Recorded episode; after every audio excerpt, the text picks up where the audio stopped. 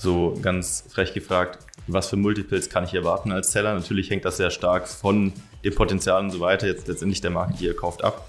Aber so als Eindruck für jemanden, der sich noch nicht damit beschäftigt hat. Ja. Ähm, also wie du, wie du, gesagt hast, das ist sehr unterschiedlich pro Kategorie und pro Seller-Profile. Was, was wir gesehen haben, ähm, ist, dass als wir angefangen haben letztes Jahr, die Multiples in Europa super gering waren. Also, also wirklich super gering, wo ich einfach gedacht habe, das ist ja, also ist ja eigentlich crazy für den Preis zu verkaufen. Und das ist also so teilweise anderthalb Mal, ja, anderthalb Mal Contribution Marge. Herzlich willkommen zur AMC Hackers Bestseller Show, dem etwas anderen Podcast zum Thema Amazon FBA und E-Commerce. AMC Hackers unterstützt angehende und aktive Seller dabei, ihr Business weiter voranzutreiben. Egal ob blutiger Anfänger oder fortgeschrittener Profi. Für jeden ist etwas dabei.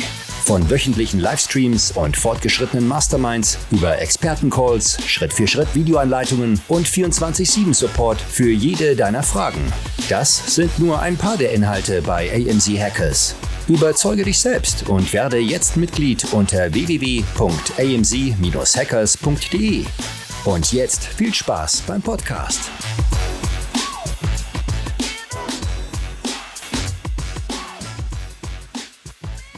Ja, willkommen AMC Hackers zu einer neuen Folge der AMC Hackers Bestseller Show. Heute haben wir einen besonderen Gast dabei, ähm, den einige von euch bestimmt schon mal gehört haben. Ähm, man spricht ja in der Amazon-Szene so oft von diesen Aufkäufern. Heute haben wir einen der Größen mit dabei, nämlich Seller X, äh, den Malte, darf sich gleich vorstellen. Philipp ist auch dabei und heute Guten wollen wir einfach mal über dieses Thema sprechen. Haben sicherlich einige von euch schon drauf gewartet. Das ist witzig, wie du gesagt hast, sogar diese Aufkäufer. Und genau deswegen machen wir nämlich diesen Podcast, um mal so ein bisschen Hintergrundinfos da reinzuhauen. Die dass Malte mal so richtig aus dem Nähkästchen plaudern kann hier. Genau. Es äh, herrschen ja sehr viele Gerüchte und jeder hat irgendwie so schon mal davon gehört oder eine Nachricht bekommen oder ja, keiner weiß so richtig, was passiert. Deswegen wird es Zeit, dass wir mal ein bisschen ins Detail gehen. Ja, herzlich willkommen, Malte. Stell ja, dich gerne kurz vor. Vielen Dank, es ist schön hier zu sein. Äh, danke, dass ihr mich hier habt und äh, ja, freue mich aufs Gespräch. Ähm, Sehr gut. Vielleicht, vielleicht kurz zu, zu meinem Background, ähm, um, um mich kurz vorzustellen. Ähm, also wie, wie ihr hört, komme ich, komm ich aus Deutschland, aus dem Rheinland, ähm, habe meine, meine Karriere bei Siemens gestartet damals, äh, sieben Jahre, ähm, habe dann MBA in, in Harvard gemacht, wo ich meinen Co-Founder Philipp Triebel ähm, auch kennengelernt habe. Ähm, und nach dem MBA war es klar, ich war immer ein Unternehmer vom Herzen, ähm, bin dann nach Brasilien gegangen, habe dort Dafici gegründet, das ist äh, heute das Zalando von Lateinamerika. Ähm, also wirklich auch ja, was heißt Glück gehabt, aber ist groß geworden, macht über eine Milliarde Umsatz, 3500 Mitarbeiter und äh, haben das von 0 hochgezogen. Ich war da der Chief Commercial Officer, also alles, was so Produktpla äh, Portfolioplanung, Einkauf, Inventory Management, Pricing angeht und haben halt ähm, ja, mit, mit Retail angefangen, sind über Private Label gegangen und sind auch selbst zum Marktplatz geworden mit hunderttausenden Sellern. Also habe da diese, diese Plattform-Experience, ähm, habe das sieben Jahre lang gemacht. Wurde dann selber zum Seller danach, wollte was mit meinem eigenen Geld machen ähm, und habe auf den brasilianischen Plattformen inklusive Amazon verkauft, äh, Fashion, Möbel und Decoration, nicht die einfachsten Kategorien. Ähm, und halt genau die ganze das, was wir nicht machen. ja, genau. und die ganze Experience von, von, von Dropshipping, Cross-Stocking, eigenem Stock und Fulfillment bei äh, mitbekommen, ein Team von 15 Leuten aufgebaut. Ähm, ja, und dann parallel noch eine, eine opportunistische eine Marke gekauft. Äh, Jafra heißt die, das ist eine Beauty-Marke. Ähm, das war eine Turnaround-Situation. Ich fand super spannend, mal was zu übernehmen, was was nicht gut läuft, was man dann umkrempeln muss. Und das habe ich mit einem Businesspartner zusammen gemacht. Und ja, dann waren die zehn Jahre voll in Brasilien und äh, durch Corona habe hab ich dann gesagt, äh, wird es Zeit, mal wieder nach Hause zu gehen, näher an der Familie zu sein. Und äh, ja, war dann mit Philipp ähm, im Gespräch, um ein neues äh, Business zu starten. Und äh, ja, da ist LX entstanden und äh, heute sind wir hier. Mega, mega geil. Also da kommt man mal eben aus Brasilien zurück und zieht mal eben so einen Laden nach oben. Das ist natürlich richtig geil. Richtig, richtig geil. Perfekt. Also seit wann seid ihr jetzt genau am Start? Was hast du gerade gesagt? Ja, wir haben uns das äh, Modell seit äh, April eigentlich angeguckt äh, mhm. letzten Jahres und ähm, ja, dann haben wir das, das Funding und äh, richtig gestartet im August, September. Ja. Mhm. Hm, okay. Okay, bevor wir ähm, darauf eingehen, was ihr so macht, war die Idee einfach mal darüber zu sprechen, was ist denn letztes Jahr so passiert. Ich glaube, Corona war ein großer Boost für dieses ganze Thema. äh, um einfach mal eben alle abzuholen, wie es überhaupt dazu gekommen ist. Und danach gehen wir mal so ein bisschen auf das Geschäftsmodell von euch ein, was ihr so macht und was, wie wir davon als Seller auch profitieren können. Also äh, ja, was, was sagst du dazu? Also was ist da letztes Jahr bei Amazon passiert? Warum ist da gerade so eine Welle an, an Käufern? Ja, also ich glaube, ähm, ehrlich gesagt, dass das noch nicht mal so sehr an Corona äh, hängt, dass, dass, der, dass der Trend jetzt äh, losgetreten wurde. Es gibt ja schon, äh, sagen wir mal, Seller verkaufen ja schon seit Jahren, fast Jahrzehnten an andere Seller. Und es gibt diese, diese Börsen und Broker, ja, in, in den USA ist das ja schon sehr, sehr ausge, äh, ausgereift. Und ähm, da, da gab's, äh, gibt es viele, viele Firmen, die das schon, schon lange betreiben. Und ich glaube, das ist einfach noch ein bisschen unter dem Radar einfach alles gelaufen und äh, durch verschiedene große Firmen, die halt äh, dafür bestimmte Pressemitteilungen gesorgt haben, ist das eher, ähm, ja, ist die Lawine losgetreten worden, um zu schauen, dass das einfach mal überhaupt äh, die Aufmerksamkeit äh, einmal von von Investoren äh, bekommen hat, von, äh, von Operatoren und auch von den Sellern selber. Ja? Also ich war ja auch äh, selber Seller und ich, das letzte, was ich zuerst gedacht habe, also das letzte, was ich gedacht habe, war im Prinzip, dass ich das verkaufen kann, was ich hier aufgebaut habe. Mhm. Weil ich habe mir gedacht, okay, ich bin einfach eine Funktion äh, innerhalb des Marktplatzes, aber mir gehört der Kunde ja eigentlich gar nicht. Äh, und wie stabil ist das? Und ähm, das war jetzt, ich glaube, diese einfach die Awareness, dass die da ist, ähm, dass, dass der, die, die Category Leaders in auf Amazon ähm, eine gewisse Stabilität und Sustainability genießen äh, und vor allem durch gute Produkte, durch Produktreviews ähm, ne, äh, und sich dort halten können und das auch verteidigbar ist. Äh, das ist, glaube ich, was, was in der, was, was irgendwie hochgekommen ist in den, in den letzten, letzten, im letzten Jahr. Natürlich hat Corona wahnsinnig geholfen, äh, durch die Lockdowns äh, natürlich die Zahlen explodiert. Ähm, das heißt, selbst ja, Seller, denen es vielleicht nicht ganz so gut ging, sind komplett durch die Decke gegangen. Das, das, hilft, das hilft natürlich. Ähm, auf der anderen Seite sind das, sind natürlich auch gemischte Gefühle, weil die, ähm, die, die Phase endet natürlich auch irgendwann und wir sehen jetzt, äh, wir sind jetzt genau zwölf Monate äh, nach, nach dem ersten Lockdown, der im März passiert ist, wo es ja erstmal vielleicht eine Woche runterging, aber dann äh, sehr stark nach oben, April, Mai, viele Seller äh, tolle Monate mitgenommen haben. Und dass wir jetzt halt sehen, ähm, je nach, je nach äh, Seller sind dann teilweise jetzt Monate, wo man dann kein Wachstum mehr verzeichnet äh, über die über die zwölf mhm. Monate, weil man einfach das nicht replizieren kann, was da passiert ist in, in, in, in Panik- und Hamsterkäufen äh, mhm. im, im April und Mai. Insofern super interessant, äh, einmal, dass das, was, was das als Wachstum für, für E-Commerce bedeutet hat. Und das zweite ist natürlich jetzt die, die Phase danach, ähm, wie, wie sich das jetzt einpendeln wird, vor allem wenn die Lockdowns äh, aufhören. Eine interessante Sache, glaube ich, ähm, also die, die ich für mich auch mitgenommen habe. Ähm, ich habe immer, also ein Freund von mir sagte immer, 2020 äh, wird es 90% E-Commerce Penetration geben weltweit. Weil ich habe immer ein bisschen belächelt. Auf 90% kommen wir, glaube ich, nicht. Aber ich glaube, nach diesem Jahr, ähm, sagen wir mal, in 20 Jahren können wir da wahrscheinlich schon hinkommen. Insofern, ähm, ja, das ist einfach ein super spannender Markt. E-Commerce wächst, Amazon wächst, Marktplatz auf Amazon wächst und Amazon ist auch noch nicht in allen Regionen auf der Welt. Also es ist einfach ein wahnsinniges, äh, äh wahnsinniges Spielfeld und äh, deswegen ist auch so viel Excitement äh, von Operatoren, Investoren und Sellern natürlich äh, hier mitzuwirken. Mhm. Ich glaube, es ist einfach ein Accelerator gewesen, also Corona. Ich denke, der E-Commerce wäre eh stärker geworden, das ist, glaube ich, jedem klar. Aber ich glaube, durch Corona war, es war so ein bisschen der Zwang. Ist, man, kann, man kann das gut vergleichen mit Companies, die auf einmal Homeoffice machen. Die hätten auch vorher schon Homeoffice gemacht, machen können, haben gesagt, nee, das funktioniert auch nicht, aber sie wurden gezwungen, haben jetzt gemerkt, okay, es funktioniert genauso.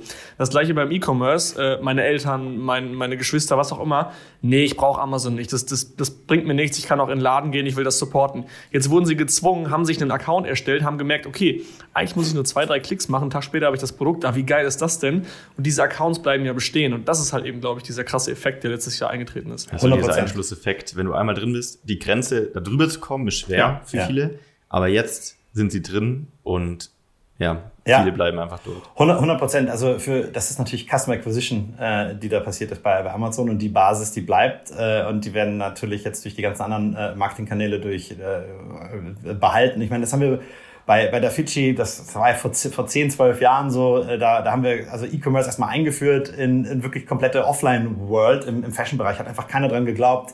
Die haben gesagt, ach, die Größen werden umgetauscht und so weiter. Aber wenn du halt so einmal die Convenience baust, und ich meine, Amazon hat es ja perfektioniert mit Prime Delivery, Geld-Zurück-Garantien und so weiter. Wenn man das einmal geschmeckt hat sozusagen, will man es nicht missen. Und wenn man das vor allem vergleicht, auch vom, vom Aufwand her, äh, wir haben früher äh, immer so educaten müssen, okay, was ist jetzt der, äh, du hast die Sachen dann doch schneller, wenn du, wenn du in die Mall fährst äh, und die Sachen einkaufst und kannst sie dann mitnehmen. Aber wir sind jetzt mittlerweile schon fast an einem Punkt, wo es, wo es nicht der Fall ist. Also wenn du wirklich morgens die Sachen bestellst, ähm, ja, also teilweise also Same-Day-Delivery ist ja schon, ist ja schon Realität. Also du hast wirklich eine mhm. komplette Time-Ersparnis und diese Convenience, die Amazon einfach aufgebaut hat ähm, und vor allem dann mit FBA, dass du die gleiche halt genießt in, in, ne, im gleichen Standard, wie, wie, wie Amazon sie abbilden kann. Äh, das ist halt, es ist, das ist Wahnsinn. Das auch zu replizieren als äh, eigenständige Plattform ist wahnsinnig schwierig. Ne? Und äh, mhm. wenn man wenn man das als Konsument einmal mitbekommen hat, ist es, ist es schwer wieder loszulassen. Also der, der viel, viel von diesem äh, Wachstum wird auf jeden Fall, auf jeden Fall bleiben. Ja. Das ist ein bisschen wie mit Gorillas auch. Also ich habe selber mal bei Berlin bei Gorillas bestellt. Ich, ich wohne nicht in Berlin, aber ich war dann zu Gast und hab mir kam in diesen Genuss von, ich kann in 10 Minuten eine Cola bestellen und ich dachte mir, das ist so brutal. Ja. Und damit haben die mich auch gecatcht und ich glaube, genau das gleiche passiert halt, wie du sagst, mit Leuten, die noch keinen Amazon-Account hatten. Ja. Das ist krass.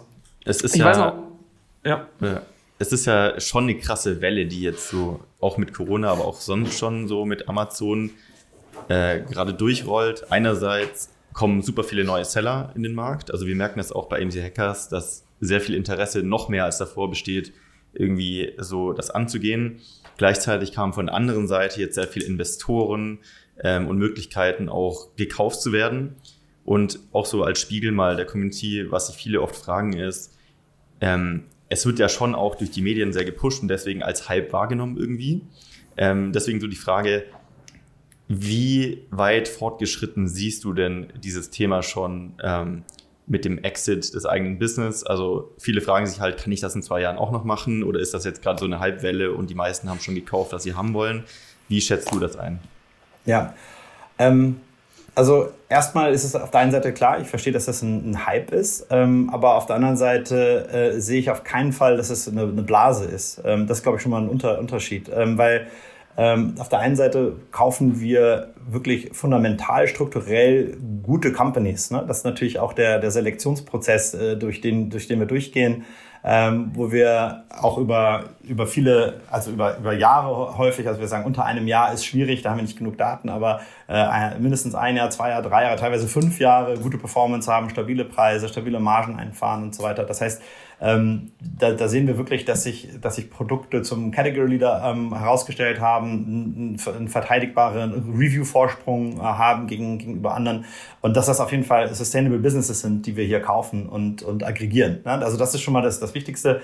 Äh, und wenn du es wenn du's auch jetzt mal vergleichst im äh, im Fall jetzt um Dafici aufzubauen, da musst du ja die ganzen Kunden äh, erstmal akquirieren und deswegen sind ja, ja. auch Firmen wie, wie Dafici oder Zalando oder Amazon am Anfang die sieben, acht Jahre erstmal nicht profitabel, weil die einfach, äh, die operativen Margen sind super, aber die Customer Acquisition ist halt das, was so teuer ist. Ja. Und dass sie sich das nachher über den Customer Lifetime Value über zwei, drei Jahre dann reinholen, das musst du dann vorfinanzieren. Und hier ähm, auf der einen Seite ist natürlich negativ, dass du die, die Kunden, dass es nicht dein eigener Stamm ist und die nicht eigen, eigens angehen kannst. Auf der anderen Seite zahlst du nur, in Anführungsstrichen, viele sagen, die, die Kommission ist hoch, aber ähm, mhm. ja, äh, trotzdem kommen täglich Leute rein und kaufen bei dir und Amazon äh, Text auf, auf, auf Marketing. Ähm, sind auf jeden Fall ähm, sustainable und äh, Margen, die wir, die wir haben und, und zusammen aggregieren. Also das ist das Erste, das ist, ist ein Hype, aber er ist ein Hype, weil die, weil die Profitabilität Profitabilität da ist. Also wir wachsen wahnsinnig und sind profitabel ähm, mhm. mit, mit, den, mit den Firmen, die wir, die wir kaufen. Äh, das zweite ist, ähm, also wir, wir schätzen, und ihr sagt das ja selber, die, die Zahlen ändern sich äh, täglich, äh, kommen tausend von neuen Sellern rein, äh, sind circa zwei Millionen aktive äh, Seller plus minus auf, auf Amazon. Und wenn man mal ähm, wirklich so Reseller ähm, rausnimmt und ähm, bestimmte Größe ab einer Million nur nimmt in unserem Sweet Spot, ist ja zwischen eine bis zehn Millionen, ähm, der, der, der Sweet Spot, wir schauen noch äh, Seller an, die, die größer sind, da geht es bis 50 Millionen hoch und teilweise auch wenn sie kleiner sind, aber Sweet Spot ist zwischen 1 und 10. Ähm, wenn man, wenn man da mal schaut, dann kommen wir so ungefähr auf circa 20.000 Potential Targets, äh, die wir global haben. Ja? Äh, jetzt kann man natürlich noch schauen, äh, dass man da, wie gesagt, ein paar, paar Reseller rausnimmt oder, oder vielleicht sagt, äh, ähm, chinesische Seller rausnimmt, wenn man wenn man sagt, okay, da will man jetzt nicht in, in, in China akquirieren. Ähm, aber es ist einfach eine riesengroße Anzahl, ein riesengroßer Markt. Ähm, und, mhm. und wenn man mal schaut, wer, wer auch äh, die, die das jetzt schon länger machen, Aggregators, die schon vielleicht, vielleicht drei Jahre unterwegs sind, wie viele Companies die gekauft haben, äh, da ist einfach noch wahnsinnig viel Platz. Ähm, und, ja. und ich glaube, deswegen, deswegen ist das, ist das ein guter Moment. Ähm, was ich jetzt sehe, ist, dass sie, dass, dass sie akquirieren, also von unserer Seite ist, wir haben jetzt auch über 20 Seller gekauft innerhalb der, der kurzen Zeit und äh, wollen auch natürlich ein, ein straffes Tempo äh, weiterfahren. Und wir bekommen weiterhin sehr gute Sellereien ähm, und, und, und ja, sind natürlich auch in allen Departments unterwegs. Was interessant ist bei uns ist, wir sind vielleicht, wenn man die Amazon Departments nimmt, in so 15 äh, Departments unterwegs von Garten, Home, Pet, äh, Küche, Beauty etc. Um da auch richtig die Relevanz zu bekommen auf allen Marktplätzen, kann man auch wirklich in, in, in jedem 10, 20, 30 Seller kaufen. Ja? Also das heißt, da ist jetzt nicht vorbei, ah, die haben jetzt den einen äh, Seller, Konkurrenten von mir gekauft, jetzt, jetzt wollen die nicht mehr. Ganz im Gegenteil. Ähm, wir wollen natürlich auch eine gewisse Relevanz in jeder Nische und Kategorie haben, um äh, dann den, die Visibility auf Amazon zu haben und dann auch nachher auf anderen Marktplätzen und auf der eigenen Webseite das, die Selection zu haben, die dann den, den, den das Wachstum treibt. Ja, ich glaube, wenn ihr 20.000 Targets habt, so wie, wie, du sagtest, okay, lasst davon noch ein paar wegfallen, die nicht relevant sind, die nicht verkaufen wollen, whatever. Ähm, das sind ja auch die Leute, die es irgendwie drauf haben, die halt ein geiles, geiles Business haben. Ihr kauft das, ihr seid von Tag 1 profitabel, könnt das Ding weiterführen, weil derjenige, hat keinen Bock, irgendwie die, nächste, die nächsten Schritte zu machen, Infrastruktur zu machen, können wir gleich nochmal darauf zu sprechen kommen, wen ihr so kauft und warum die Leute verkaufen. Ähm, was ich aber sagen wollte, ist, dass die Leute, die ein gutes Business aufbauen, ja oft auch dann euch das Business übergeben, einmal umdrehen und von vorne wieder anfangen und euch wieder ein Business hochziehen. Ja. Das heißt, von diesen 20.000 Targets sind ja auch viele dieser, dieser Unternehmer ziemlich gute Seller und bauen neue Brands auf und verkaufen die dann vielleicht in zwei, drei Jahren nochmal an euch, ne? 100 Prozent. Ähm, das, das, das sehen wir teilweise auch bei, bei Sellern, die eventuell jetzt gerade zwei, drei Brands haben und äh, mhm. eine davon ist ready to sell und die anderen beiden vielleicht noch nicht. Und dann sagen wir, okay, treffen wir uns in einem Jahr wieder ähm, und, und machen weiter. Und es gibt Leute, die nochmal von vorne anfangen. Ich meine, es ist jetzt natürlich nicht äh, die Goldgräberstimmung mit Produktlaunches, die es bei Amazon vor mhm. fünf bis sieben Jahren gab, äh, wo ja viele, viele gerade gelistete Produkte es schnell ganz nach oben geschafft haben, ähm, auch, auch für, für große Kategorien. Es wird natürlich schwieriger und kompetitiver, aber es gibt weiterhin Nischen und neue Trends und neue Produkte, die hochpoppen. Und wenn man dort mit der ganzen Expertise ähm, sich, sich gut äh, äh früh reinsetzt, ähm, sehen wir auf jeden Fall, dass da dass noch neue, viele neue Seller und neue gute Produkte äh, es nach oben schaffen. Ja. Hm. Was glaubst du denn, wie sieht es langfristig aus, wenn man jetzt mal drei, vier, fünf Jahre vorausgeht? Dann gibt es ja so, ich sag mal, die drei, vier, fünf äh, großen Tanker, Seller X und die ganzen anderen, die es gibt, äh, die dann die Businesses aufkaufen also du glaubst nach wie vor, es gibt auch die kleinen Seller, die dann die, das extra an Kreativität reinbauen, das extra an Ideenvielfalt, die die Brands dann hochziehen und ihr kauft die an? Oder glaubst du, die kleinen Seller werden, werden langfristig vielleicht sogar wegfallen? Also wie glaubst du, verändert sich der Markt?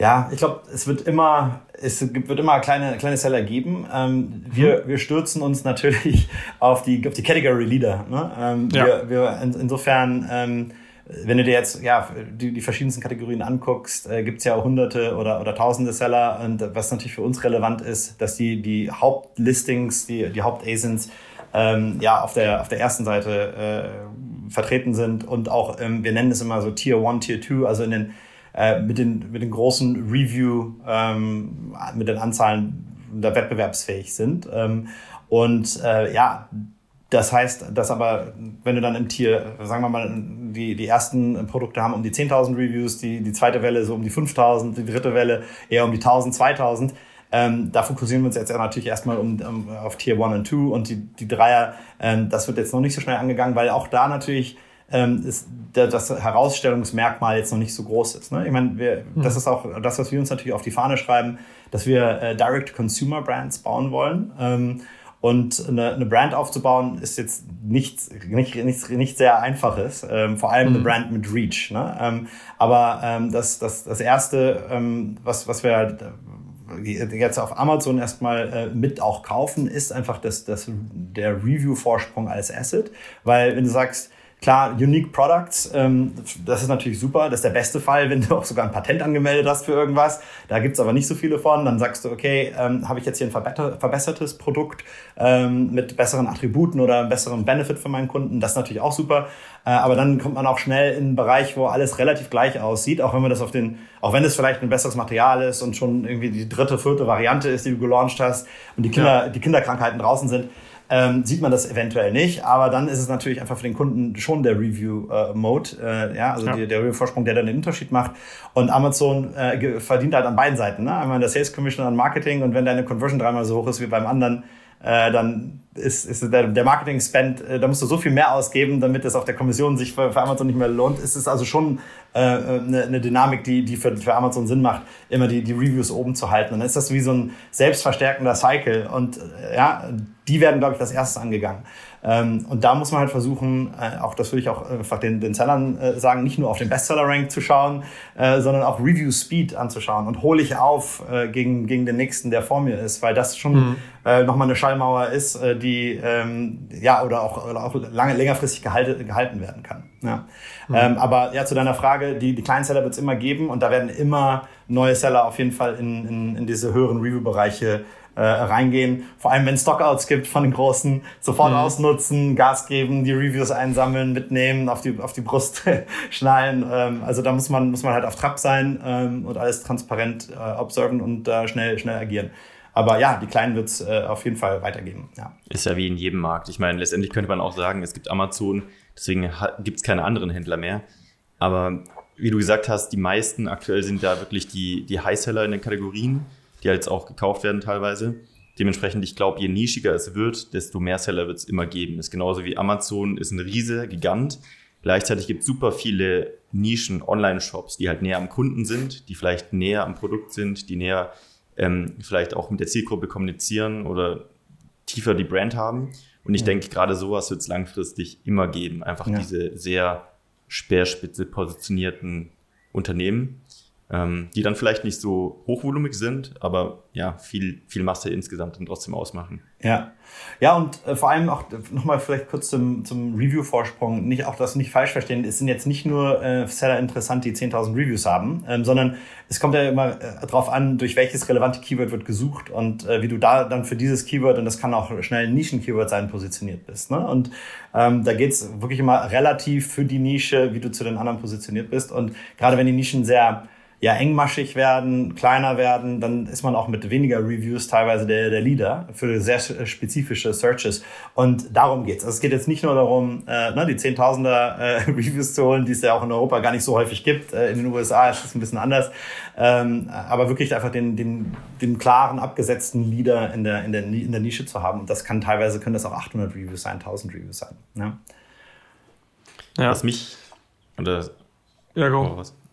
Was mich interessieren würde, ist, ähm, du, ihr sucht ja schon Seller logischerweise, die schon ein, eine sehr gute Basis haben oder schon sehr gut unterwegs sind.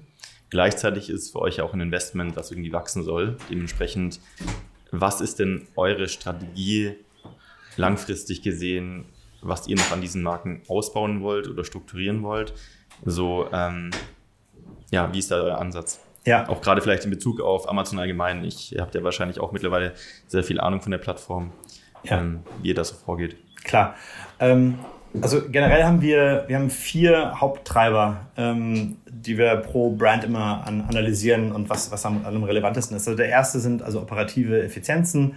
Ähm, da versuchen wir einfach zu schauen, okay, was macht der Seller heute, wo ist er aktiv und was können wir äh, dort besser machen. Ich meine, ähm, klar, als Seller ist es natürlich häufig so, dass man sich vor Anstellungen von teuren Leuten äh, scheut, weil man natürlich die hart erkämpften Profits entweder reinvestieren will ins Wachstum oder äh, auch mal seine ja, ein bisschen ernten möchte. Ähm, und bei uns ist es natürlich auf unserem, auf unserem Scale ist es natürlich äh, möglich, die Marketing-Experten zu holen für, für PPC, für Display, für auch außerhalb Amazon, äh, SEO, CRM etc. und äh, für Supply Chain die Spezialisten zu holen, für äh, Content, eine eigene interne Content Agency aufzubauen etc. Also das heißt, ähm, die, dieser ganze Overhead, den man als, als Seller eigentlich äh, ja, hauptsächlich über, über Virtual Assistants vielleicht ab, ab, äh, abdeckt, ähm, die auch äh, teilweise sehr, sehr gut sind, ähm, können wir natürlich aber durch ein internes Team von, von Experten ab, abbilden. Und da sind eigentlich äh, bei den operativen Effizienzen ähm, sehen wir zwei Haupttreiber. Einer ist äh, Stock Availability, also out of stock äh, sehen wir, ich meine, natürlich Corona getrieben ist es vielleicht noch mal ein bisschen verschärft gewesen, weil wer, wer war auf die Nachfrage mhm. vorbereitet? Aber da sehen wir circa, ja, circa 20 Prozent äh, out of stocks, äh, die wir natürlich äh, versuchen zu vermeiden durch bessere Planung oh, aber auch natürlich das Kapital auch ins Working Capital zu investieren und einfach die Inventory Coverage zu erhöhen, um einen größeren Puffer zu haben. Ähm, und das Zweite sehen wir dann eher bei einer ja, ich nenne es Marketing und Preiseffizienz, ähm, äh, die aber mit, mit Content, Marketing und Preis zu tun hat. Ähm, um da zu schauen, äh, hat man wirklich den, den richtigen Preispunkt getroffen Oder sollte man vielleicht ein bisschen höher preisen, mehr Marketing ausgeben oder andersrum, äh, wenig Marketing ein bisschen runternehmen und dafür den, den Preis reduzieren, um da wirklich äh, zu versuchen, die Contribution Marge oder den Net Profit auf Amazon äh, zu optimieren und dann halt zu schauen, dass diese Optimierung nicht nur kurzfristig, sondern langfristig ist. Also langfristig dann immer den Bestseller-Ranking am Auge zu halten. Ich habe da vielleicht meinen Sweet Spot-Preis, aber verliere dann Bestseller-Rank. Du musst natürlich dann schauen, wie du das dann ausgleichst. Das ist also im Prinzip sind die Operationen. Und da sehen wir auch nochmal, je nach Seller, du hast teilweise Seller, die sind komplett durchoptimiert und da geht nicht mehr viel im Marketing und es gibt äh, andere, die haben seit äh, zwölf Monaten ihre äh, äh, ähm, Pad-Kampagne nicht aktualisiert. Und wenn du da jetzt mal einfach mal die komplette danach, da sind wir dann 20, 30 Prozent sofort gewachsen. Also da gibt's, ja. äh, da gibt's halt alles, je nach, je nach Seller.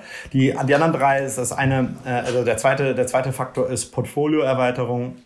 Hier geht's natürlich um äh, hauptsächlich um Varianten, ne? weil das Hauptasset, was wir kaufen, sind wieder die Reviews und Varianten genießen natürlich dann die Reviews darunter. Ähm, wir haben teilweise Seller, die haben eine der bestverkauften Hundeleinen in Deutschland und die ist einfach nur schwarz. So. Und da gibt es natürlich verschiedene Farben äh, dazu zu tun, äh, um einmal die Conversion zu verbessern auf deiner Seite und aber natürlich auch äh, ja, die, die Offense-Campaigns und Defense-Campaigns effizienter zu strukturieren. Ne? Ähm, das, ist ein, das ist ein großer Punkt. Ist ein bisschen langfristiger, weil es natürlich Produktlaunches mit sich zieht und das dauert natürlich, bis die, bis die Sachen dann einmal hier sind, aber das ist ein wichtiger Punkt. Ähm, wir, und wir launchen aber auch äh, ganz neue Produkte, die die Seller schon in der Pipeline hatten. Wenn wir sagen, das macht Sinn, äh, das Produkt zu mhm. launchen, haben wir, das machen wir auf jeden Fall auch. Das dritte sind dann natürlich die regionale äh, Expansion. Ähm, und auch wenn jetzt gerade in Europa viele auch einen Paneo Prime Account haben, ähm, repräsentiert Europa nicht unbedingt das, was wenn du dir jetzt mal die Keywords für die Main Keywords für ein bestimmtes Produkt anschaust und wie viel das Search Volumen in Deutschland ist versus äh, in den anderen in den anderen Kanälen, ist das noch nicht ausbalanciert und da geht noch was. Und häufig ist es einfach so, ja, dass da nicht genug Zeit investiert wird über die genaue, nicht nur Übersetzung, sondern eine Localization, wie man es nennt, ne? dass man wirklich die, die richtigen lokalen Keywords nimmt, aber dass das dann auch vom Flow äh, für den Konsum, äh, Consumer stimmt und äh, da einfach genug in, in Marketing äh, äh, investiert wird, dass die, dass die sich durchsetzen, die Produkte in den, in den anderen Märkten. Ähm, also da ist natürlich PanEU Prime äh, super, super wichtig. Teilweise haben die Seller das noch gar nicht. Und wir sehen ja. Seller, die nur in Deutschland 100% verkaufen oder nur in UK. Und da verdoppelst du dich ja schon mal, wenn du, wenn du nur in die anderen Märkte gehst, äh, Märkte gehst äh, innerhalb von Europa. Und dann ist natürlich USA nochmal Faktor 4 potenziell. Musst natürlich schauen, dass du mit deinen Reviews da eine Chance hast. Äh, je nach Nische mhm. macht es Sinn. Ähm, das analysieren wir. Und der vierte Punkt ist, das ist so der langfristigste Punkt, wo wir sagen, ähm, ja, Amazon ist nicht der einzige Marktplatz, ähm, liste doch mal auf allen anderen. Hier sehen wir einfach, dass die Convenience von FBA zu tragen kommt, äh, weil anderer Marktplatz heißt dann auch häufig äh, keine, kein Fulfillment bei dem anderen Marktplatz. Das heißt, ähm, du brauchst dann die Integration, du brauchst einen 3PL, der das End-Consumer Fulfillment macht, hast dann plötzlich Returns-Prozess, einen Customer Service, äh, der nicht nur äh, Amazon Customer Service, sondern wirklich mit, mit echten Kunden direkt äh, spricht. Äh, da ist einfach eine andere Komplexität hinter. Das gehen wir an und äh, gleichzeitig auch die eigene Webseite, weil im Endeffekt kannst du keine Marke bauen, äh, nur auf Amazon, meiner Meinung nach. Du brauchst äh, dein, deine, eigene, deine eigene Webseite und richtiges Engagement mit deinen, mit deinen Kunden auf Social Media und äh, auf allen anderen Kanälen. Ja, ich glaube, äh, jetzt habe ich so ein bisschen rausgehört, das ist ein Trugschluss vieler Seller, dass sie meinen, um Business gut verkaufen zu können, muss alles durchoptimiert sein. Du hast ja gerade genau die Punkte gesa gesagt, ihr seid ja eigentlich heiß auf die Seller, die schon extrem erfolgreich sind, aber irgendwie so ein bisschen seit einem Jahr ihre Ads nicht angefasst haben oder, oder irgendwie nur Deutschland machen und so weiter, weil ihr da halt massives Potenzial seht, die halt eben größer zu machen. Ähm, habe ich jetzt gerade mal so ein bisschen hier notiert, so Reviews müssen da sein. Also ich wollte so ein bisschen rausfinden, was müssen Seller haben, damit ihr, damit die attraktiv für euch sind. Also ja. am besten möglichst viele Reviews, möglichst gute Sales, möglichst gut optimiert, aber ihr wollt ganz klar auch sehen oder hofft natürlich dann ein Potenzial rauszuholen, indem ihr dann PanEU zum Beispiel anschaltet. Also wenn jemand schon, keine Ahnung, zwei Millionen Umsatz macht, ist nur auf Deutschland, wie sieht denn das dann aus, wenn wir jetzt PanEU einschalten? Das ist für euch eher geil. Weil ja. ich höre oft, ähm, in der Community auch und so weiter, ja, hm, ich mache kein Pan-EU, ich kann, das ist ein bisschen doof, ich will das noch nicht verkaufen, das könnte ich auch noch anmachen und so weiter. Aber da seid ihr heiß drauf, weil ihr seht ja genau dieses Potential dann, wo ihr dann das Business noch mal größer machen lassen könnt. Ne? Ja, 100 Prozent. Also wir sind nicht auf der Suche nach dem äh, perfekt äh, durchgetrimmten Seller. Also teilweise kommen die auch, wo du sagst, okay, der ist Nummer Number One äh, in USA in, in der Fitnesskategorie. Ja, okay, wo ist, wo, wo, wo wirst du jetzt wachsen? Ja, ich meine wirklich der Bestseller auf, auf, auf der, auf der obersten Kategorie sozusagen. Und in allen Märkten, da, da, da ist es wird, schwierig. Ne? Da, da wächst du entweder mit dem Markt äh, deswegen finden wir es interessant, also wirklich das Improvement Potential uns anzuschauen, das Verbesserungspotenzial und so, äh, weil wir auch einen Anspruch haben, dass wir die Seller äh, über die nächsten äh, zwei, drei Jahre mindestens verdoppeln. Ähm, und nicht nur auf dem Sales, sondern auch auf der Contribution Marge. Also das ist, also, ne, wir machen keine, keine blöden Sachen, ähm, aber dass die Contribution Marge sich, sich verdoppelt, das ist unser, unser Anspruch. Und wir müssen halt, für jeden Seller sieht das anders aus. Bei dem einen ist es, äh, ne, Marketing ist nicht optimiert und wir machen das, bei dem anderen ist die regionale Expansion äh, nicht das Thema gewesen und äh, andere Marktplätze zählen hier, hier auch. Ähm, das ist bei jedem, bei jedem Seller gehen wir im Prinzip die ganze Liste durch. Wir haben da äh, hunderte von Schritten, die wir uns anschauen und ähm, ja, kommen danach auf das Improvement Potential und das ist auf jeden Fall attraktiv für uns. Und auch, glaube ich, für den Seller, weil viele Sachen, gerade die ein bisschen Komplexität mitbringen, äh, die muss er dann nicht mehr machen. Aber auf der anderen Seite, äh, klar, sind unsere Deals natürlich auch so strukturiert, dass ein Teil Earnout ist. Und das heißt, was wir dann umsetzen in den nächsten zwölf Monaten, äh, da kann der Seller dann mit profitieren. Insofern äh, ist das auch echt, glaube ich, ein, ein gutes, gutes Setup und eine gute Win-Win-Situation. Ja. Ja, ich glaube, da wir jetzt hier viele Zuhörer haben, die Amazon-Seller sind, wäre es mal ganz interessant, den Ablauf mal durchzugehen. Ähm, also entweder wahrscheinlich Teil 1, ich kriege eine coole E-Mail von euch, hey, wie, wie sieht's aus? Oder die andere Alternative, ich melde mich sogar bei euch, wenn ich verkaufen will. Ähm, führ uns mal durch, so was passiert mit einem Seller, der sich bei euch meldet oder was passiert, wenn ein Seller sich auf eure E-Mail zurückmeldet sozusagen? Genau, perfekt. Ähm, also im Investmentbereich, also wir sind so aufge aufgegliedert, dass mein Co-Founder Philipp ähm, den Investmentbereich äh, unter sich hat und ich die Operations mache. Im Investmentbereich haben wir im Prinzip drei Schritte. Das eine ist äh, Lead Generation, also wirklich der Kontakt zu den Sellern. Das zweite ist äh, das Investment-Team, was dann die ganzen Seller, sobald die Zahlen reinkommen, äh, analysiert. Und dann, sobald wir eine Absichtserklärung haben, kommt dann die ganze Due Diligence, ne, wo wir dann wirklich die Zahlen nochmal äh, überprüfen. Und dann kommt äh, parallel, wird der Vertrag gemacht und kommt zum, zum Vertragsabschluss. Also im ersten Schritt beim Lead Generation ähm, gibt es eigentlich ja drei, drei Kanäle. Das eine ist der, der typische äh, also das ist erstmal inbound auf unserer Webseite. Das heißt, das ist ein Formular, kannst auf unsere Webseite gehen, einfach die Daten eintragen, äh, sind äh, wenige Felder und dann melden wir uns bei dir. Ähm, das zweite ist ein Outbound. Outbound haben wir, wo, wir Seller identifizieren und aktiv ansprechen, ähm, haben wir uns dazu entschieden, das nicht mit Massenmails zu machen. Also es ist jetzt nicht so, dass man dass die meisten Seller von, so. von Seller X die zehnte E-Mail haben oder auch den zwanzigsten Anruf nicht mehr haben und jetzt das über die Großmutter probieren oder, oder wie auch immer die Frau. ähm, da sind wir, da sind wir, äh, haben wir einen nicht aggressiven Weg gewählt und äh, sind lieber über einen Podcast wie heute ähm, ja mit mit mit Inhalten unterwegs und und freuen uns dann über über alle möglichen Anfragen ähm, aber machen schon ganz gezielten Outreach. Und das dritte ist natürlich der normale Broker-Kanal, ne? Den, der natürlich auch noch relevant ist und da äh, wird, wird ein bisschen weniger, weil, weil der Outreach mhm. äh, natürlich direkt auch äh, na, natürlich sehr, sehr viel Sinn macht. Ähm, dann geht's also im Prinzip darum, dass die, die Zahlen äh, sich, sich anzuschauen. Und ich meine, die meisten äh, nutzen ja, also entweder kriegen wir die Downloads aus dem Seller Central ähm, oder äh, nutzen ja Tools wie Sellerboard oder Seller Legend ja. oder Helium 10 oder wie auch immer ähm, und schauen uns dann die Zahlen an. Ähm, da ist es uns wichtig, dass wir mindestens ähm, zwei Jahre Download haben, damit wir die Year-over-Year äh, Wachs Wachstumsraten sehen, das Margin-Involvement und das Ganze dann pro Produkt runtergebrochen ist. Und sobald wir die Informationen haben, äh, geht es ins Investment-Team. Also schaut sich natürlich die, die ganzen internen, internen Zahlen an, äh, also Net Sales Wachstum, äh, Margenentwicklung, äh, aber dann äh, prüfen wir in unserem in unserer Scorecard ähm, alles drumherum. Also wirklich von Marktanalyse, Keyword Growth, äh, den Wettbewerb, wer wann Stockouts hatte, Preis, äh, Preislevel der letzten zwölf Monate von, von deinen Produkten, aber auch von, von, von Wettbewerb. Gehen einfach alles durch, Reviews, machen natürlich auch einen Check, ob das äh, alles natürliche Reviews sind oder potentially not so natural Reviews. Ähm, da haben wir eine automatisierte Analyse auch. Ähm, und ja, gehen im Prinzip alles durch und dann haben wir eine Scorecard und wenn wir dann sagen, ja, das ist ein Seller, den, den finden wir gut und vor, vor allem ist auch Teil hiervon das Improvement Potential, also das Verbesserungspotenzial, was du auch meintest, wenn wir hier sagen, okay, hier können wir die Region, in die anderen Regionen gehen, hier können wir äh, in bestimmte Kanäle gehen oder äh, Varianten launchen oder Marketing äh, verbessern. Wenn wir das schon direkt sehen, äh, ist das natürlich super. Ähm, und ähm, ja, dann kommt es im Prinzip zur, zur äh, Preisverhandlung, Kaufpreisverhandlung ähm, die ja im, in der Absichtserklärung schon äh, festgesetzt wird, vor allem als, als Multiple. Ähm, also bei, bei Private Equity Transaktionen ist es häufig so, da macht man erstmal ein Letter of Intent und dann schaut man sich mhm. die Zahlen erst an und dann kommt es zur, ne, zum, zum, zum, zur Kaufpreisermittlung.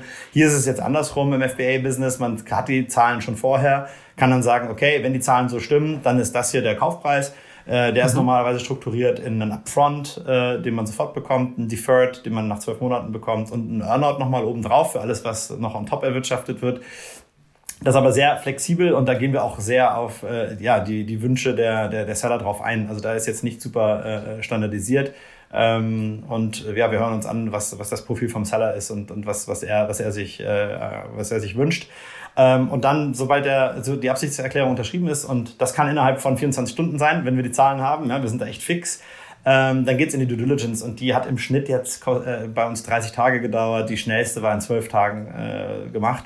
Äh, da ging es um zwei, drei Produkte mit einem Asset-Deal. Da ist es einfacher, wenn es hm. komplexer ist. Äh, und ähm, gerade in, in Europa, also in Deutschland und UK, sehen wir eher Share-Deals. Also wo man wirklich die, die GmbH oder äh, die Legal Entity mit, mitkauft ähm, weil es einfach einen Steuervorteil für den Seller hat, dass er da nicht die Einkommensteuer drauf zahlt, sondern die Kapitalertragssteuer.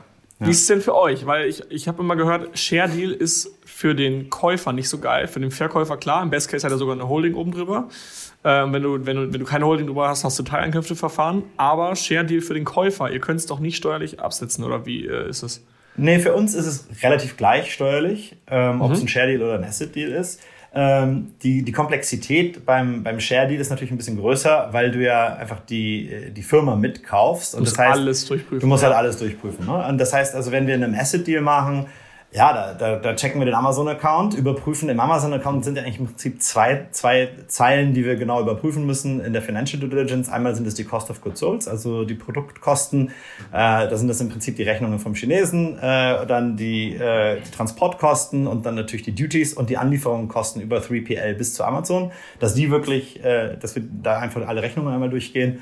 Äh, dass sie richtig drin sind im System, weil viele, wenn es gerade um Sellerboard mhm. oder so geht, schreiben da einfach irgendwas rein. Ähm, und, äh, ja. Für euch sieht es dann geil aus, dann macht ihr ein Angebot und am Ende ist das irgendwie der Ja, es ist, es, ist schon, es ist schon akkurat, aber es wird dann nicht jeden Monat aktualisiert. Ne? Und ja, okay. teilweise sind dann halt veraltete, veraltete Sachen drin. Und das zweite ist natürlich auf der Marketingseite. Du kannst ja auch auf Amazon Marketing machen und wenn du dann auf Facebook jetzt eine halbe Million ausgibst und mhm. den Traffic auf deine Listings führst, da müssen wir halt schauen, was da ausgegeben wurde, damit wir ne, wirklich eine, eine wirkliche Contribution Marge sehen. Das sind so die zwei Sachen, die wir, die wir hauptsächlich checken.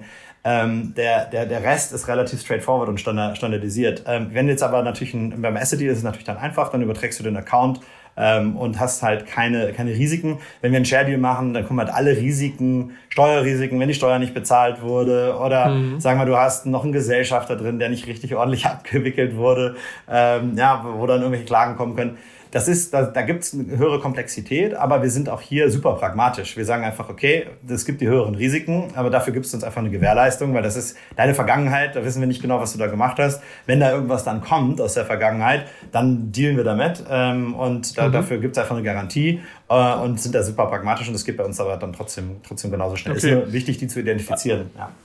Das heißt also, bei einer Steuerprüfung wird quasi gesagt, okay, angenommen, man prüft die letzten zwei Jahre, dann wird quasi alles, was nach dem Deal passiert ist, dafür müsst ihr dann quasi mit dem, mit dem äh, Prüfer reden und alles, was davor passiert ist, dann wird nochmal der Kontakt hergestellt zum Seller. Dass Gen das dann letztendlich der nochmal genau, falls es Genau, falls es da irgendwelche Divergenzen geben sollte, genau, ja. ja. Okay, interessant. Okay, das heißt also, ich, ich ähm, habe ein Angebot, also nicht, ich schreibe ich schreib euch erstmal an oder werde angeschrieben, dann ja. schaut ihr mal grob rein, okay, was haben wir denn da, worum geht's? Ähm, macht dann auf Basis der Zahlen, die der Seller euch gibt, erstmal ein Angebot. Ja. Dann wird halt die Absichtserklärung unterschrieben und danach geht ihr hin, okay, ist das, was der Seller uns eigentlich sagt, auch wirklich korrekt? Ich vergleiche das mal mit Höhle der Löwen. Am Ende, wenn da jemand pitcht, wird am Ende gesagt, okay, wir machen einen Deal. Das ist erstmal nur die Absichtserklärung, danach geht's in die DD und danach wird besprochen, okay, das, was der uns gesagt hat, stimmt das überhaupt? Ist da überhaupt ein Patent drauf? Ist das Patent überhaupt rechtsgültig? Ja. Sind da Marken richtig registriert? Sind die Daten bei Sellerboard korrekt? Kann sein, dass der Seller da die ganze Zeit was falsch gemacht hat. Nicht aus dem bösen Willen, aber einfach, weil er es nicht richtig gemacht hat hat. Und ihr seht dann, okay, nee, eigentlich sind die Zahlen komplett anders. Dafür ist die Idee ja da, dass Richtig. alle sich gegenseitig absichern. Ne? Richtig, 100 Prozent. Und die Idee ähm, besteht also in, aus, aus zwei Teilen, ähm, auch für Asset Deals. Einmal ist die Financial äh, DD, also ne, wo wir wirklich die, die Belege überprüfen für die, für die Produktsachen äh, und auch äh, für, für Marketing. Und das zweite ist eine Commercial DD, ne? also wo wir wirklich das Wichtigste ist, also ein, ein wichtiger Punkt ist für uns auch immer die Seller-Story, die wir hören wollen, von vorne bis hinten. Da, da hört man schon viel raus, was passiert ist, wie, warum wir da sind, wo wir jetzt gerade sind und warum bestimmte Sachen funktionieren oder nicht funktionieren. Und dann wirklich laufen wir den kompletten Prozess einmal durch. Also wirklich von äh, der Markenerstellung, was war die Vision, wie, äh, wie ist die Preispositionierung ähm, und was ist so dein, dein, dein Markenbild, dann zur Demandplanung, Supplyplanung, äh, wie, ist, wie werden die Orders gemanagt mit dem Supplier, wo wird konsolidiert, wer sind deine Freight Forwarder, wer ist dein 3PL, wie geht's an Amazon, machst du FBA, hast du auch FBM, deine Webseite, wie wird, also wir gehen wirklich durch einen kompletten Prozess einmal durch äh, und schauen halt, ähm, einmal auch da wieder, was ist das Verbesserungspotenzial oder wo auch irgendwelche Red Flags sein könnten. Ähm, und das erarbeiten wir dann in, in, zwei, drei Gesprächen mit den, mit den Sellern. Ähm, das ist aber, aber auch rela relativ fix. Da haben wir ein sehr gutes Verständnis. Ähm, wo und wo wir äh, ja ein wo wir was wir versuchen mit mit vielen ähm, Sellern auch zu machen die sind dann natürlich die Produktexperten ähm, und äh, und natürlich Wettbewerbs und auch Supplier äh, äh, ähm, dass wir da halt schauen dass wir dass wir gerade bei diesen drei Punkten ähm, sind die meisten Seller, mit denen, die jetzt an Bord sind, noch in einer strategischen Kapazität dabei. Also operativ machen die nichts mehr, aber wir, wenn wir Fragen haben, äh, sind, die, sind die noch da, weil klar, ähm, auf, auf oberen Kategorien ähm, Fitness oder Beauty kann man natürlich den Produktexperten haben, aber wenn du jetzt irgendwie Kokoserde ja, ja. Äh, hast plötzlich, da findet man den Experten für, das, das eignen wir uns natürlich an, aber da brauchen wir natürlich auch dann die, die Onboarding-Phase. Äh, Völlig normal, dass ihr da zwei, drei Rückfragen habt, ist ja, ist ja klar, der Seller ist ja genau. der Pro. Und ich glaube, es ist ja auch in jedem, im Interesse des Sellers, dass ihr das Baby, was er aufgebaut hat, halt so, so gut es geht weiterführt. Also ich glaube, kein Seller hat Bock drauf, den Exit zu machen, die Kohle zu nehmen und dann sozusagen ja tschüss, sondern ja. ich glaube, wenn ihr euch dann rückmeldet, ist das ja auch irgendwie so eine Art Ehre für denjenigen, ey geil, die fragen mich nochmal, komm, ich kann helfen. Ja. Und wenn ihr das größer macht, also für mich war immer so, ich stelle mir so vor, wenn ich einen Exit machen würde, und ich sehe danach meine Produkte irgendwo, äh, keine Ahnung, bei Rossmann DM oder was auch immer, weil irgendjemand damit was sowas Geiles angestellt hat, ist ja für den Seller ein ja. Traum eigentlich. Also viel, viel geiler, als wenn es andersrum ist. Ja, ja, 100 Prozent. Und ja, sind im regen Austausch mit, mit allen Sellern äh, heute und ähm, ja, soll, das soll auch so bleiben und da formt sich auch schon eine kleine Community. Also die, die fangen auch an, untereinander zu sprechen und ähm, was wir jetzt auch natürlich bekommen, ist viele Empfehlungen von den Sellern. Äh, viele sind natürlich in, in verschiedensten Gruppen. Ich meine, äh, mhm. Amazon Hacker ist natürlich auch eine, eine Plattform. Ähm, und äh, da wird natürlich viel geredet und da kommen da kommen dann Empfehlungen rein und da gibt es natürlich für uns auch gibt's eine, eine Finder's Fee Agreement, wo man sagt, wenn man einen Seller empfiehlt und den wir dann nachher, äh, den wir dann nachher auch kaufen, äh, dann kann der, der die Empfehlung weitergegeben hat, da auch äh, ein bisschen mitverdienen. Äh, da gibt es eine kleine Kommission. Insofern ist das auch äh, noch, noch ein interessanter Punkt. Ja. Apropos, eine der wichtigsten Fragen wahrscheinlich für viele Seller und für alle, die jetzt auch so ein bisschen neu in dem Thema sind, so ganz frech gefragt, was für Multiples kann ich erwarten als Seller? Natürlich hängt das sehr stark von dem Potenzial und so weiter, jetzt letztendlich der Marke, die ihr kauft, ab. Aber so als Eindruck für jemanden, der sich noch nicht damit beschäftigt hat. Ja. Ähm, also wie du, wie du gesagt hast, das ist sehr unterschiedlich pro Kategorie und pro Seller-Profile. Was, was wir gesehen haben, ähm, ist, dass als wir angefangen haben letztes Jahr, die Multiples in Europa super gering waren. Also, also ja. wirklich super gering, wo ich einfach gedacht habe, das ist ja, also ist ja eigentlich crazy für den Preis zu verkaufen. Und das ist also so teilweise anderthalb Mal, ja, anderthalb Mal mhm. Contribution Marge. Das, das war, da gab es Deals. Ähm, in, in in den USA war zur gleichen Zeit schon ähm, eher so der, der Multiple bei dreimal ungefähr. Ne? Und ähm, was jetzt passiert ist natürlich in Europa durch den Wettbewerb hat sich das schnell ange, ange, angeglichen, dass man jetzt ungefähr äh, um die um die dreimal würde ich sagen äh, jetzt gelandet ist in Europa. Und das äh, setzt sich jetzt unter, ähm, unter in verschiedene Bestandteile. Ne? Du hast jetzt ein Upfront Payment, ähm, und dann hast du den, den Stability-Faktor, sozusagen, wenn das irgendwie dein, dein Business durch irgendeinen Grund jetzt nächsten zwölf Monaten auf, abschmiert, ne, dass äh, so ein Stability-Faktor gezahlt wird äh, oder auch nicht. Und dann natürlich so ein Earnout, wenn, wenn du sagst, okay, wir verdoppeln das Business jetzt noch zusammen, dann kriegst du da nochmal von dem Upside, äh, von, dem, von der Contribution-Marge, die wir in den nächsten zwölf Monaten zusammen generieren, kriegst, kriegst du nochmal einen Teil, Teil ab. Ähm, das wird dann... Äh, ja, wird dann, wird dann auf, nochmal aufgesplittet. Und dreimal ist jetzt für dich so, sozusagen der, der, der Durchschnittswert. Ähm, das, es kann sein, je nach, nach Asset, wenn es jetzt nicht wächst oder so, ähm, dass es dann weniger ist, ja. Äh, aber wenn du natürlich jetzt ein sehr stark wachsendes Asset hast, was jetzt irgendwie verdoppelt, auch nach Corona noch weiterhin verdoppelt, super starke Margen äh, zeigt, dann kann es auch mehr sein. Ähm, und da, das ist dann sehr individuell die, die, die, die Verhandlung. Aber wenn man von einem Mittel spricht, würde ich so ungefähr die dreimal sagen. Ja. Mhm. Okay, das heißt also, die Preise sind gestiegen. Das ist ja ganz normales Business. Das ist ja bei den Immobilien nichts anderes. Äh, jetzt weiß natürlich keiner, wo liegen wir gerade. Wird es weiter steigen? Was ist so deine Vermutung? Äh, wie lange steigt das noch? Ich meine, ist klar, Ähm, ist jetzt doof zu sagen, es steigt noch weiter, weil dann würden viele Seller noch weiter warten. Es kann aber auch wieder runtergehen. Das ist das gleiche wie mit ja. Aktien. Nobody knows. Ähm, was glaubst du, wo pendelt es sich ein? Oder wann pendelt es sich vor allem ein? Ja, ich glaube, also wir sind auf einem bei einem sehr interessanten Punkt gerade angelangt, wo wir sagen, okay, es ist jetzt Mai. Äh, wenn wir jetzt auf den letzten Monat zurückgucken, April ist jetzt Year over Year. April letztes Jahr äh, sehen wir bei vielen Sellern jetzt, dass die Zahlen rückläufig sind. Ne? Also mhm. ich würde einfach mal sagen, der, der, der Peak, Peak war Ende, Ende März, wo du jetzt sagst, okay, die letzten zwölf Monate, wir sagen ja immer, wir basieren diesen Multiple auf den letzten zwölf Monaten. Ähm, mhm. Ähm, und da war dann natürlich der komplette Corona-Effekt drin. Ja? Ähm, ja. Das heißt, die Basis der letzten zwölf Monate hatte den kompletten Corona-Effekt drin und dann plus die Multiples waren super hoch. Äh, ja, und die, also die gehen hoch auf bis, also, ja, bis auf fünf, würde ich sagen. Äh, wenn du ja. einen richtig coole, coolen Seller äh, hast, der, der, der, der, der sich verdoppelt und äh, ja, ähm, dann, dann, kann man, dann kann man schauen, ähm, wir, haben, wir haben die zwölf Monate als, als Basiszeitraum und natürlich die hohen Multiples, ähm, weil März natürlich auch noch den, den, das hohe Wachstum gezeigt hat, year over year. Wenn wir jetzt aber im April das year over year Wachstum uns anschauen, das runtergeht, ähm, dann wär, das kann, da werden jetzt die Multiples eventuell drunter leiden. Wenn man jetzt aber einen Seller hat, der nicht so einen großen Corona-Effekt hat oder trotz des Corona-Effekts jetzt weiterhin äh, das Year over Year äh, starke Wachstum hat, ist es jetzt weiterhin ein guter, ein guter Zeitpunkt. Ähm, generell muss man natürlich auch nochmal schauen mit den Multiples. Wie gesagt, die Range, die ich da jetzt angegeben habe, ist, ist sehr variabel, aber ähm, man muss halt gucken, in, in drei Jahren, vier Jahren, fünf Jahren verändert sich viel. Ne? Das sind natürlich die Multiples, die, die, die, die dann gezahlt werden für eine zukünftige Profitabilität. Auf der einen Seite ist natürlich sehr viel Wachstumspotenzial, auf der anderen Seite gibt es natürlich äh, Ungewissheit mit neuen Wettbewerben, Preis äh, äh, wird, wird aggressiver, Marketing wird, wird teurer, ähm, Algorithmus-Changes haben wir drin. Ähm, na, deswegen glaube ich schon, dass es langfristig der, der Multiple jetzt auf dem Niveau bleibt, wo, wo, wo wir jetzt gerade uns befinden. Ja. Ja, das ist auch meine Vermutung. Also ich glaube, jetzt noch weiter nach oben wird es nicht schießen, vielleicht ganz kurzfristig gerade weil jetzt ihr so die, die Low-Hanging Fruits gerade anpackt, also die Seller, die wirklich Bock haben zu verkaufen, weil ich, also meine Vorstellung ist, es gibt Seller, die schreibt ihr an, die sagen sofort, yo, bin dabei. Es gibt Seller, die schreibt ihr einmal an, die sagen, hm, I don't know, die gehen in den Call und sagen dann, ja, okay, bin dabei. Und es gibt Seller, die brauchen eine E-Mail, dann sagen so, nee, dann brauchen die noch eine, dann okay, vielleicht. Also, und langsam sind die Seller weg und ich denke mal, ähm, Bald gibt es so ein paar Seller, die müsst ihr auch nochmal überzeugen, dass es vielleicht eine geile Idee ist zu verkaufen. Und die denken sich dann so, nee, aber dann brauche ich auch schon einen geilen Preis. Deswegen glaube ich, ein ganz kleiner Peak kommt noch und dann mhm. äh, geht es erstmal wieder runter. Das ist so meine Vermutung einfach. Ja, ja.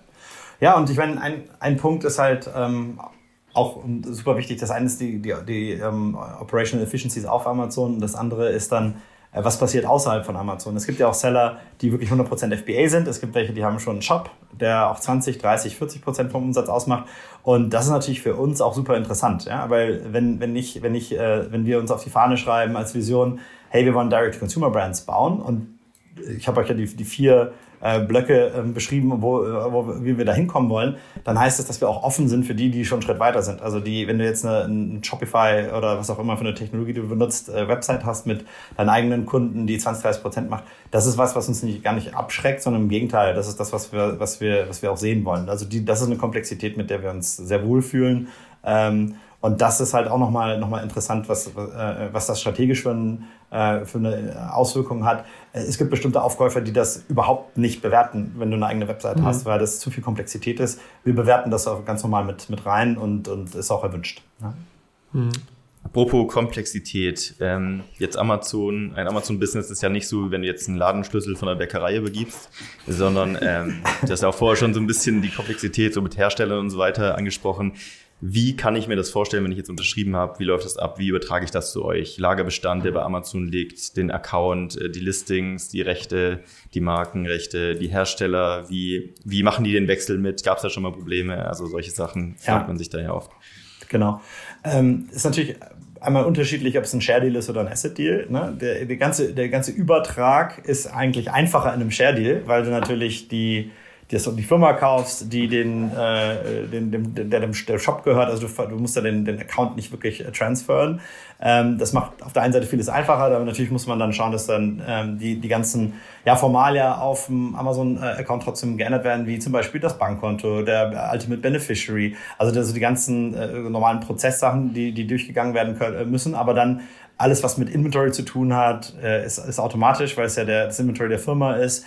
Ähm, das ist dann eher einfacher und die Supplier Relationships, die bestehen, äh, meistens es bestehen eh keine Verträge, äh, keine Frame mhm. Contracts mit den Verträgen, sondern einfach die Purchase Order ist der Vertrag. Da ist halt auch dann wichtig, dass da alles auch draufsteht auf jeder Purchase. Ist auch, ist auch vollkommen okay. Man muss nicht äh, irgendwie Frame Contracts haben wie ein Siemens, äh, ja, äh, wo sich dann nur die, die Preise ändern. Die Purchase Order ist ein gültiger Vertrag und das passt. Aber man muss halt dann schauen, dass die Zahlungsbedingungen drauf sind, dass man sich ein, ne, mhm. dass dann äh, die allgemeinen Geschäftsbedingungen von dem einen oder dem anderen akzeptiert werden, wie die Returns gehandelt sind. Also dass halt das alles auf der PO irgendwo draufsteht. Ähm, aber wie gesagt, als Übertrag für, für den Share Deal ist das eigentlich das Einfachste, weil, es, weil wir einfach der neue Besitzer der Firma werden. Und dann wird, ja. nicht, wird nicht viel übertragen. Im Asset Deal ist ein bisschen anders. Da musst du halt den Account transferen. Ähm, und da, ja, das, da geht's mal, mal, mal besser und mal schlechter. Kommt drauf an, auf die Amazon-Laune. ähm, der Prozess ist relativ klar, aber ähm, es gibt dann immer mal Komplikationen, dass es sich ein bisschen verzögert mit dem Account-Transfer, aber bis jetzt hat es immer, immer gut funktioniert. Ähm, also das eine sind also wirklich die, die, die Account-Transfers. Das zweite ist dann, äh, also das, das eine, eine der ersten Sachen, die wir auch in der Commercial Due Diligence eigentlich schon angehen, ist äh, Demand Planning äh, uns anschauen. Also dass wir wirklich nochmal gucken, hey, äh, was sind deine Inventory Coverage? Hast du genug Inventory ja. gekauft? Und gehst du out of stock? Gehst du out of stock, weil die Diligence dauert, die dauert 30 Tage äh, lass, nicht, lass jetzt nicht, nicht schauen, dass wir dann am nächsten Tag, wenn wir übernehmen, keinen Stock mehr haben. Und wir haben es auch in, in, einem, in einem Fall war es auch so, da hatte der, äh, ja, der, der Seller äh, sollte eigentlich nachordern, hatte aber gerade nicht das Kapital. Da haben wir dann sogar einen Lohn gegeben für den Moment, dass wir gesagt haben, okay, das muss jetzt aber gekauft werden, haben den Lohn an, die, mhm. an die Firma gegeben, damit das Kapital äh, eingesetzt werden konnte, wurde gekauft und dann haben wir uns dann zwei Monate später natürlich gefreut, dass wir den Stock ja, geil. haben. Ne? Also, ja, weil ihr habt ja auch Wachstum, ihr wollt ja diesen, das deswegen das ja. Thema Earnout, ihr wollt ja wachsen wachsen. Genau. Und wie wollt ihr wachsen, wenn der Seller so gerade so am, am Minimum scratcht, in, wenn genau. er nur Amazon.de macht zum Beispiel, ihr wollt Pan-EU, USA, whatever, ja. dann braucht ihr ja einen riesen Lagerbestand. Genau. Also das ist das allererste, was wir schon äh, in der, in der, in der Commercial DD checken, weil wir das 30, das ist 30 Tage vorm äh, Vertragsabschluss, dass, dass das gesichert ist, die Availability.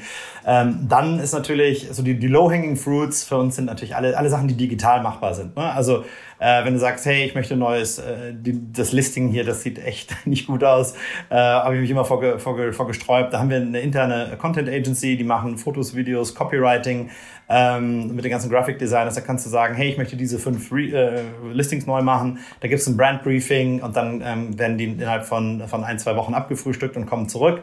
Ähm, dann machen wir AB-Testings, wie die performen. Also das ist schon mal, schon mal eine Sache, die sofort angegangen wird.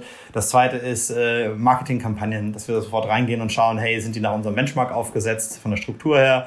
Ähm, wie sind die, die, die Bits gesetzt, Bit Optimization gesetzt und äh, sind wir vielleicht auch beim Pricing ein bisschen off? Ähm, weil, was wir halt auch sehen äh, bei, bei vielen Sellern, ähm, ist, ist, dass nicht, nicht viel auf die Inventory, die Inventory-Situation nicht unbedingt das Marketing und das Pricing beeinflusst. Ähm, da wird teilweise mit, mit vollem ARCOS und Price Leadership äh, in den, in den Stockout reingerannt, wo man sagen könnte, hey, weißt du was, wir haben jetzt noch zwei Wochen Stock, ähm, der, der neue, die, neue, die neue Lieferung kommt erst in vier, vier Wochen. Das heißt, wir haben zwei mhm. Wochen Stockouts. Wir sollten jetzt vielleicht mal Marketing rausnehmen ähm, ne, damit wir die, die Marge jetzt erhöhen, Sales Speed ein bisschen rausnehmen, den Stockout vermeiden und dann, wenn der Stock kommt, dann wieder Gas geben. Also wirklich so, so Basic Commercial äh, Arbitrage würde ich das fast nennen oder Management, mhm. Inventory Management mit Marketing als ein Hebel und Pricing als Hebel, dass man nicht nur sagt, optimieren, optimieren, das Höchste rauszuholen, sondern dann zu sagt, okay, was ist denn eigentlich meine Inventory-Situation? Kann ich mir das gerade leisten oder optimiere ich gerade und laufe komplett in den, in den Stockout ja, rein? Ne? Kann ich ähm, das umsonst. Ja, genau. Also das sind, das sind Sachen, die wir sofort, sofort angehen und dann, ähm, ja, dann relativ, relativ schnell natürlich äh, schauen, dass wir die, die Supplier Relationship übernehmen. Ähm, das ist, ja, wenn du sagst, so the, the single biggest point of potential failure ist, keinen Stock zu haben. Da gibt's kein Sales, keine Marge und bester Rank geht flöten. Ähm, äh, das ist das Einzige, was, also das Wichtigste, was wir, was wir vermeiden wollen. Ähm, und dass wir halt da sicherstellen, dass das, dass das gewährleistet ist, dass es bei uns weitergeht. Und, ähm, ähm, und, dann, und dann schauen wir uns schon eher strategische Sachen an. Okay, wie können wir jetzt regionale Expansion äh, angehen? Ähm, wie können wir die Marketplace-Expansion angehen? Und äh, wenn, der, wenn der Seller einen eigenen Shop hat, auch äh, was können wir jetzt, was, was können wir hier machen, äh, dass wir den, den Shop äh, wachsen lassen in der, in, der, in der Synergie.